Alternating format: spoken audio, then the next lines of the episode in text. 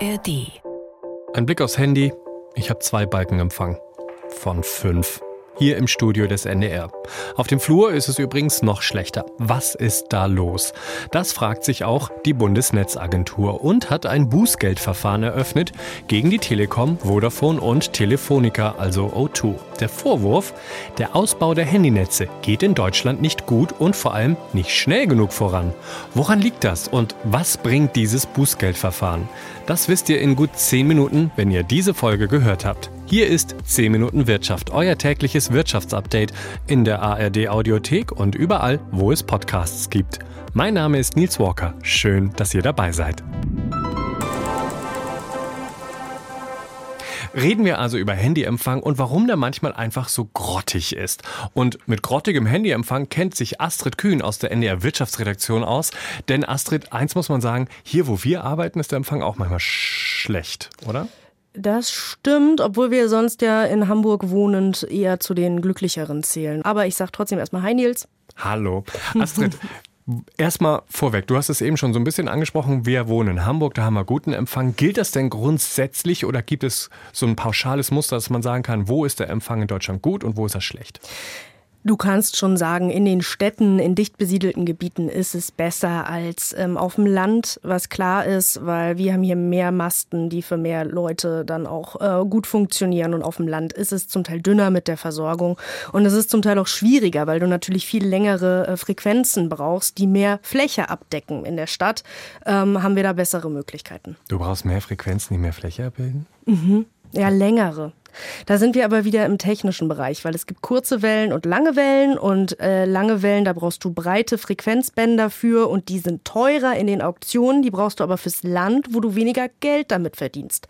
Und da haben wir es schon weniger Anreize, das auszubauen. Okay, das habe ich verstanden. Gut, also das heißt, wir wissen irgendwie so, es ist eigentlich ehrlich gesagt doch so wie immer. Auf dem Land ist der Empfang schlecht, in der Stadt ist er gut, es sei denn, man ist im Keller beim NDR, da ist der Empfang nämlich auch immer schlecht. Aber ähm, ist es denn jetzt wirklich nur das oder gibt es noch andere Strecken, Tunnel, Fernstraßen, Autobahnen, äh, im ICE, wo der Empfang schlecht ist? Genau, also sowas wie Fernstraßen, Tunnel, das rügt jetzt auch die Bundesnetzagentur und die haben auch genau, konkret ne? 500 Funklöcher ausgemacht, wo uh. du wirklich ähm, weder 4G noch 5G hast, also Probleme überhaupt eine mobile Datenverbindung ähm, aufzubauen. Und Waren das, das fleißig. die jetzt. Genau, wobei man sagen muss, 500 ist jetzt nicht so viel zahlenmäßig. Also da gab es schon härtere Verstöße, denn man muss wirklich sagen, lange Zeit hat Deutschland sehr hinterhergehinkt beim Ausbau. Hm. Du mittlerweile sind wir Zeit. so, ja, wir sind mittlerweile so, ich habe einen Experten gefragt, weil das tatsächlich doch gar nicht so einfach zu beurteilen ist, wie man immer denkt. Ähm, der meinte, wir sind so im Mittelfeld. Also jetzt nicht prall, aber auch nicht ganz abgeschlagen, auch weil in den letzten zwei, drei Jahren ordentlich investiert wurde. Also die Netzbetreiber haben schon mehrere Milliarden investiert ins Netz. Und ähm, gerade beim 4G sind wir mittlerweile ganz gut unterwegs. Also da haben wir eine Flächenabdeckung von rund 97 Prozent. Das ist das, was wir noch als LTE kennen. Und vor ein paar Jahren gab es da mal eine Erhebung, dass wir irgendwie beim LTE schlechter dran sind als Albanien und so. Also das scheint sich ein bisschen verbessert zu haben. Und ich habe auch mit Verbraucherschützern geredet. Die sagten so, ja, wir haben hin und wieder nochmal Anrufe und Beschwerden Beschwerden von Verbraucherinnen und Verbrauchern, die sagen, Mensch, bei mir zu Hause ist das Netz so schlecht oder ich habe gar kein Netz. Aber es ist wohl schon merklich weniger geworden. Was nicht bedeutet, dass es diese Beschwerden gar nicht mehr gibt und was auch nicht bedeutet, dass das nicht ärgerlich ist, weil ich als Verbraucherin kann es ja nicht ändern. An meinem Wohnort ist es so, wie es ist. Und für den Netzausbau äh, bin halt nicht ich verantwortlich oder die Bundesnetzagentur oder irgendeine Behörde, sondern die Netzbetreiber. Aber du kannst dich beschweren. Es gibt doch dieses Formular bei der Bundesnetzbehörde, wo man so sagen kann, hey, hier ist der Empfang schlecht. Geschichte. Aber was passiert denn dann? Genau, das kann ich bei der Bundesnetzagentur machen, melden und die erheben das eben. Die machen dafür so Karten. Daher habe ich auch diese 97 Prozent 4G. Mit mhm. 5G sind wir äh, bei 89 Prozent. Und die erheben eben auch Funklöcher. Das ähm, sind 0,2 Prozent der deutschen Fläche. Und äh, weiße Flecken, das sind diese mh, Bereiche, wo es weder 4G noch 5G Mobilnetz wo gibt. Wo ich dann nur Edge habe. So dieses kleine genau, e. Edge, so richtig, äh, super richtig nervig. mieser Genau, das mhm. sind 2,5 Prozent der Fläche. Und gut, 2,5, das kann man sich jetzt nicht so gut vorstellen, aber es ist halt schon ärgerlich, wenn es dich trifft, sage ich jetzt mal. Und in der, in der Stadt, in der Metropole wird es dich eher nicht treffen. Also das kann man schon so sagen.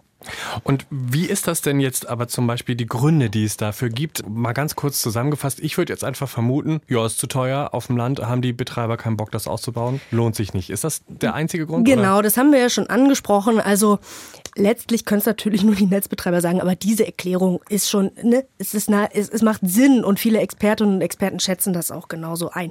Was aber auch mit reinspielt, ist, dass ähm, wenn wir mehr Netzabdeckung wollen und auch 5G, ich meine, das brauchen wir ja für eine digitalere mhm. Gesellschaft, ne? keine Ahnung, denk an autonome Autos, aber denk allein an Videocalls oder Streaming oder das, was wir alles mit unseren Smartphones anstellen. Da gibt es Erhebungen, das wird immer mehr. Jedes Jahr 30 Prozent mehr Datenvolumen brauchen wir. So.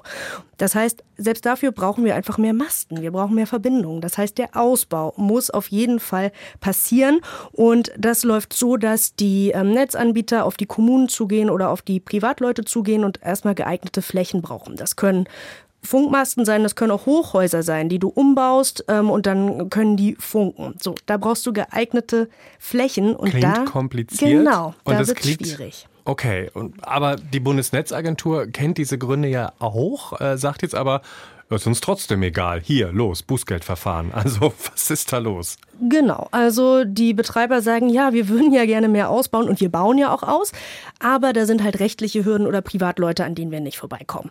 Hm prüft die Bundesnetzagentur jetzt. Ähm, das ist auch ein Verfahren. Wir wissen noch nicht, wie es ausgeht. Aber es ist jetzt auf jeden Fall erstmal ein Zeichen, dass die überhaupt mit dieser Bußgeldkeule drohen. Haben die das schon mal gemacht? Die haben das noch nie gemacht, oh. obwohl es schon härtere Verstöße gab. Ne? Es ist ja so, mit dem Ersteigern der Funkfrequenzen verpflichten sich die Betreiber auch auszubauen. Und wenn sie das nicht machen, können sie theoretisch sanktioniert werden. Bisher gab es immer nur Ermahnungen.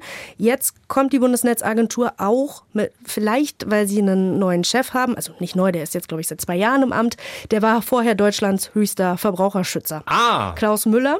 Genau. Daher also das, der, der Mann ist ein Verbraucherschützer, ne? Und vielleicht ist das auch einfach ein Zeichen, wir machen jetzt ein bisschen mehr Druck. Also da sage ich ja so als Handybesitzer-Sicht, äh, geilomat, dass da jetzt Klaus Müller an der Spitze ist. Oder? Ja, obwohl, also diese Bußgelder nageln mich nicht drauf fest, aber sie sind nicht sonderlich hoch und es hm. sind jetzt auch nicht so viele Verstöße. Ne? Es ist wirklich auch gestern, da kam das ja an die Öffentlichkeit, da ist es eher so aufgenommen worden. Es ist eher symbolisch. So ein Bußgeldchen. Ja. Dann, oh. Aber wie sieht es denn jetzt mit anderen Ländern aus? Du hattest vorhin schon mal Albanien angesprochen, dass äh, es vor ein paar Jahren Vergleich gab, da waren wir hinter denen. Was machen denn andere Länder besser? Und vor allem ein Land, das habe ich gesehen auf deiner Liste, ich habe dir nämlich vorhin auf das Skript äh, gespickt, die Niederlande haben 100% Netzabdeckung. Ja, die Niederländer haben. Astrid, die, ja, haben wie sie, machen die das? Tatsächlich habe ich das auch einen Experten gefragt und der hat mir erstmal den Wind aus den Segeln genommen und gesagt, das hat Tradition da, die hatten schon immer 100 Prozent. ähm, es liegt auch ein bisschen an der Topografie. Ich meine, das ist ein flaches Land, das Okay. ist ein bevölkerungsreiches Land so, also die sind da ganz gut verteilt in diesem kleinen Land, deswegen ist es leichter, das auszubauen. Deswegen sind diese Vergleiche auch immer so ein kleines bisschen unfair, ne? weil es ist halt sehr unterschiedlich. Und was heißt das jetzt für uns? Also wie geht's denn bei uns weiter?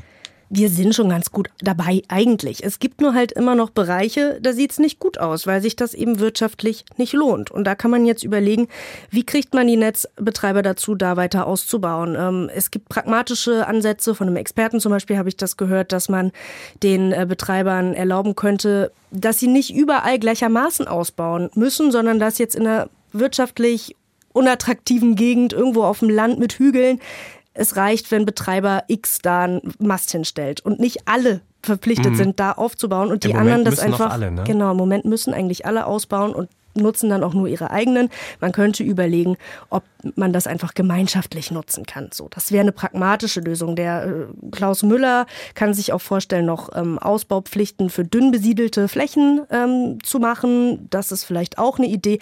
Da gibt's gerade einige Ideen, die auch diskutiert werden und da ist ein bisschen Musik drin. Es geht also noch weiter mit diesem Thema. Vielen Dank für die Infos bis jetzt. Astrid Kühn aus der NR Wirtschaftsredaktion. Gerne.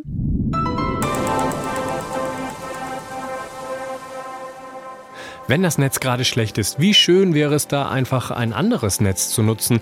Das geht tatsächlich.